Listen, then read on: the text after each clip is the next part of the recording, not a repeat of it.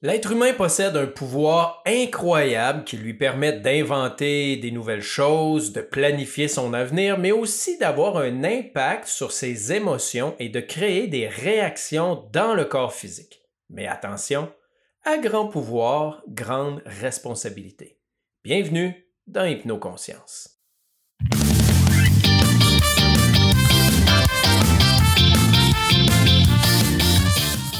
Salut à toi, ici Pascal Brousseau. Merci de te joindre à moi pour cet épisode dans lequel je te parle de la magie de l'imagination et du pouvoir qu'a cette magie sur tes émotions ton corps.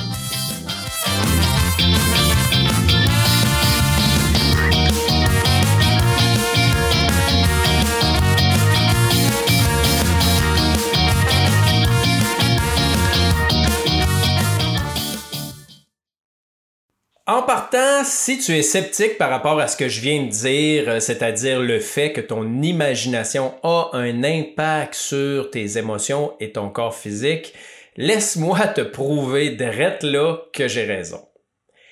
Qui n'a pas déjà eu une érection ou n'a pas lubrifié en ayant des petites imaginations coquines? Comme disait Jésus, que celui qui n'a jamais péché lance la première pierre. Alors, tu vois, juste avec cet exemple-là, euh, tu peux voir à quel point ton cerveau ne fait pas la différence entre ce que tu imagines et ce que tu vis réellement.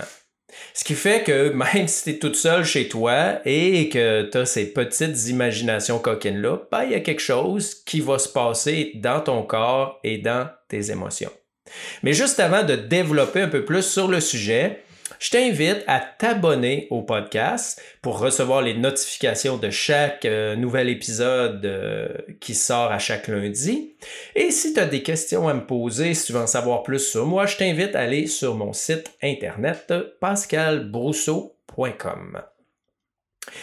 L'imagination dans la vie de tous les jours, elle est là, elle est présente. Souvent, on n'en a pas conscience, on s'en rend pas compte.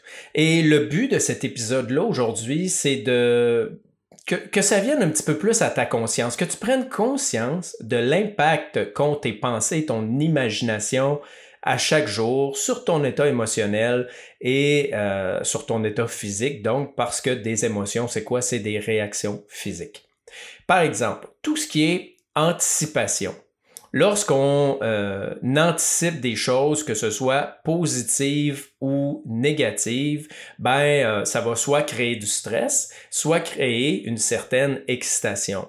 Euh, si tu lis par exemple un livre, qu'est-ce qui fait que tu lis le livre et que tu viens un peu stressé ou que tu vis l'émotion ou que tu es complètement absorbé par le livre? Ben, c'est ton imagination. D'ailleurs, l'imagination souvent est tellement fertile que les gens euh, qui vont écouter par exemple un film qui est tiré d'un livre, s'ils ont lu le livre avant, bien souvent, ils sont déçus parce que le rendu du film n'est jamais, euh, comment dire, aussi précis ou aussi spectaculaire que leur propre imagination.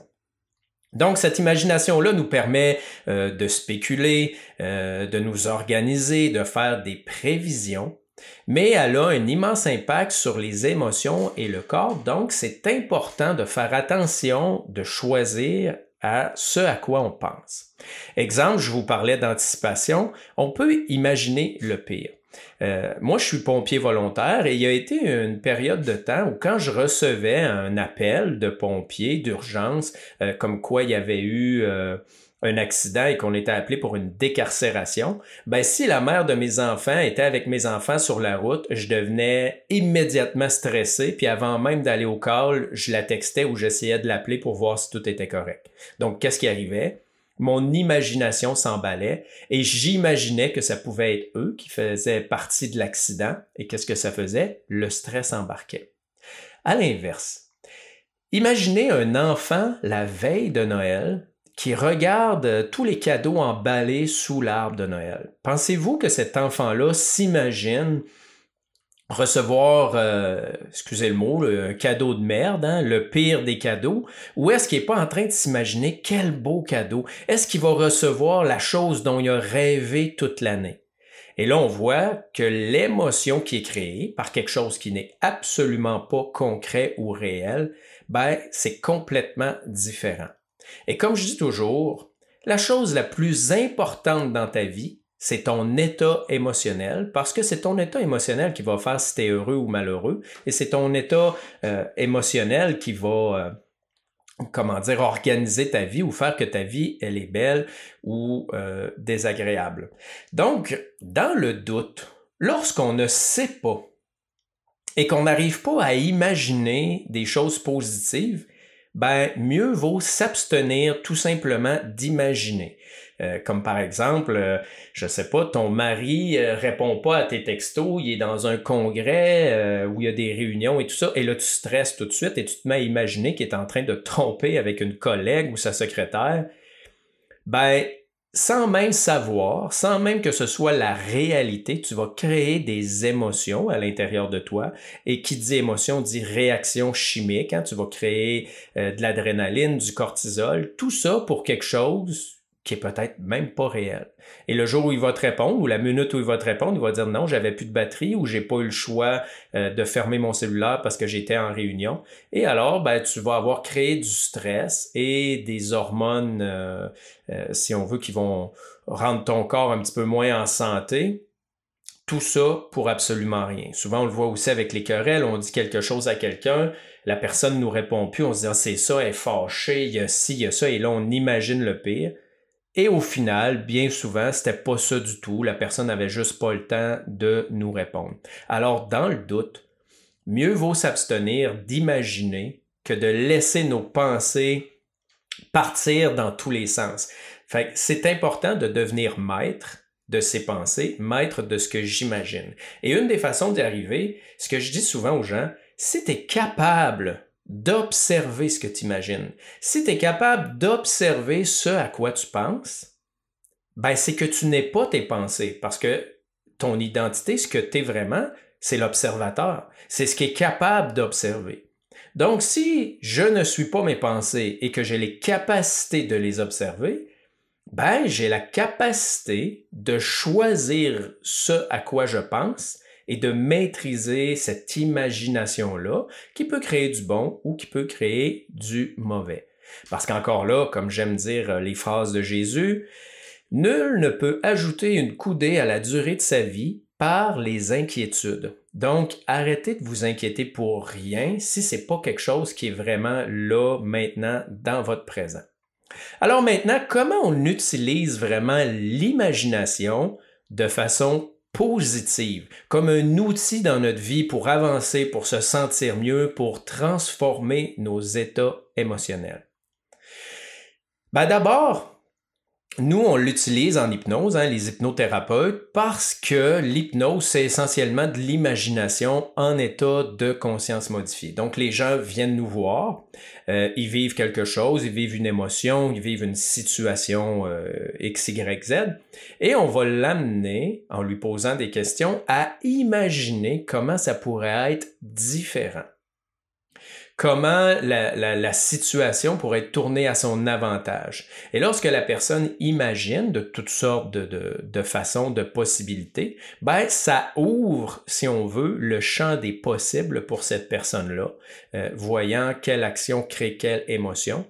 Euh, c'est comme un peu une espèce de préparation mentale, puis elle peut décider après ça, ben, qu'est-ce qu'elle va faire réellement dans sa vie, sachant exactement que telle action va créer euh, telle émotion, puisqu'elle l'a euh, vécu à l'avance sous forme d'imagination. On peut modifier aussi euh, la charge émotionnelle d'un souvenir.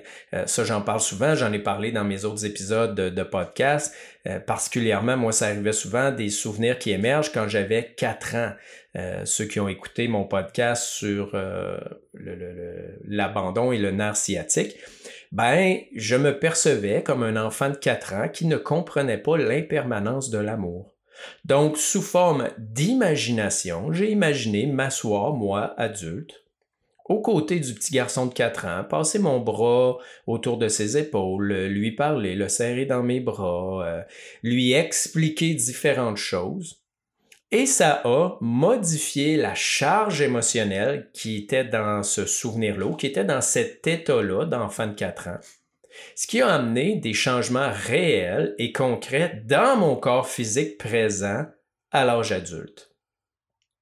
C'est possible aussi de modifier une émotion dans le présent, pas simplement euh, à partir d'un souvenir ou d'une situation passée, mais un des trucs que j'utilise depuis longtemps, et ce avant même d'être hypnothérapeute ou d'avoir fait de la PNL, c'est que lorsque je n'arrivais pas à me sortir d'un tourbillon de pensées négatives hein, qui anticipaient ou qui imaginaient le pire, ben, je me forçais à trouver une imagination qui était plus puissante émotionnellement que celle-là.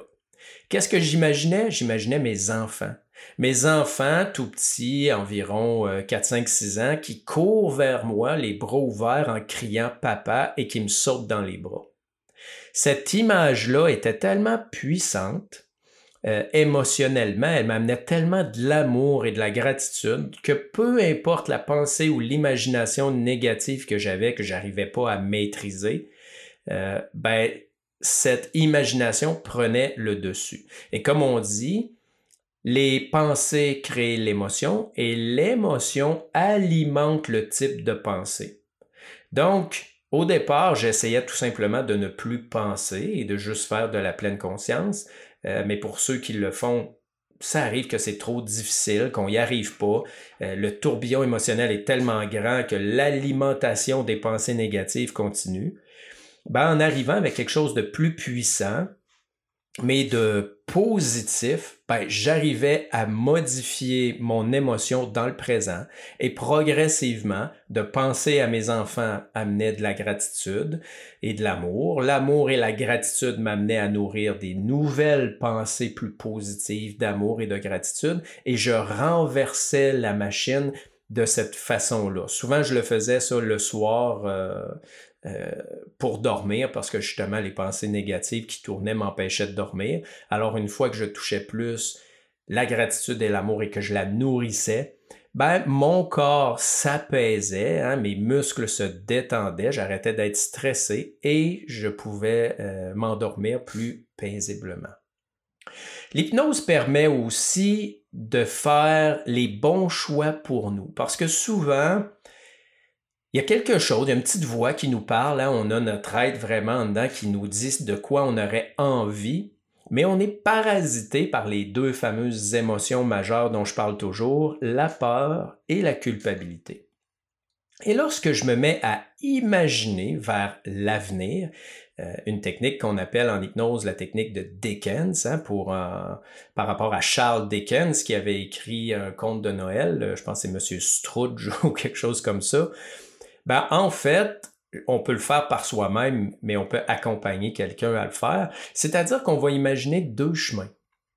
Un chemin où la personne euh, fait un changement, va vers euh, ce, qui, lui fait peur, là, par exemple changer d'emploi ou euh, déménager ou même quitter un conjoint une conjointe, mais la personne est paralysée par la peur et la culpabilité ben on va l'amener à imaginer en transe et dire imagine demain, tu fais le choix de changer.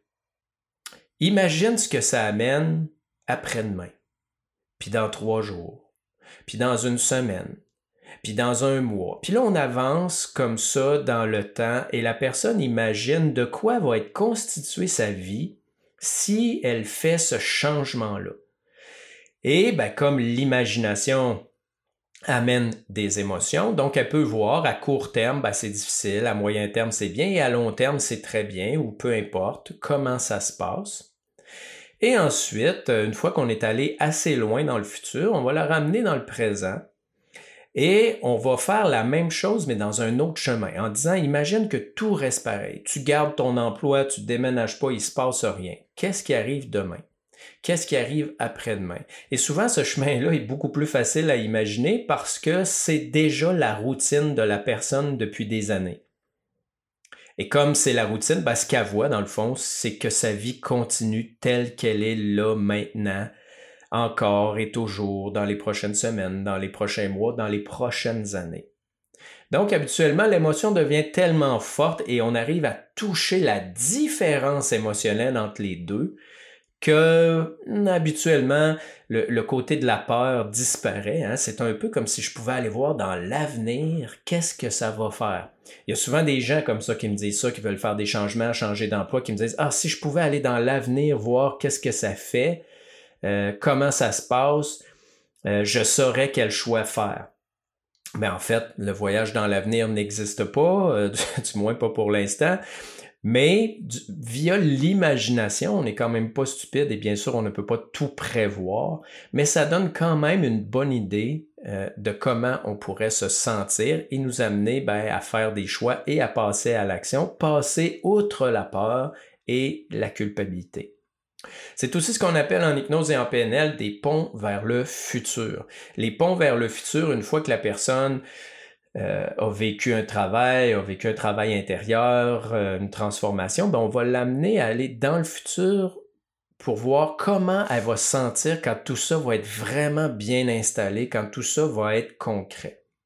Et le fait d'imaginer son futur et de le, de le toucher euh, via son imagination va l'amener à ressentir maintenant, dans le présent, cet état-là qu'elle voudrait ressentir par ses actions dans le futur.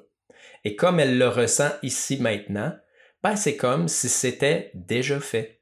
Hein? C'est le principe du faire comme si. Encore là, Jésus disait, si vous demandez quelque chose à mon Père en mon nom, faites comme si vous l'aviez déjà reçu. C'est un principe de base euh, pour tous les coachs qui font euh, euh, particulièrement au niveau de l'abondance, les gens qui travaillent la richesse, l'abondance, comme le livre Le Secret ou ces choses-là, une des clés majeures, c'est de faire comme si.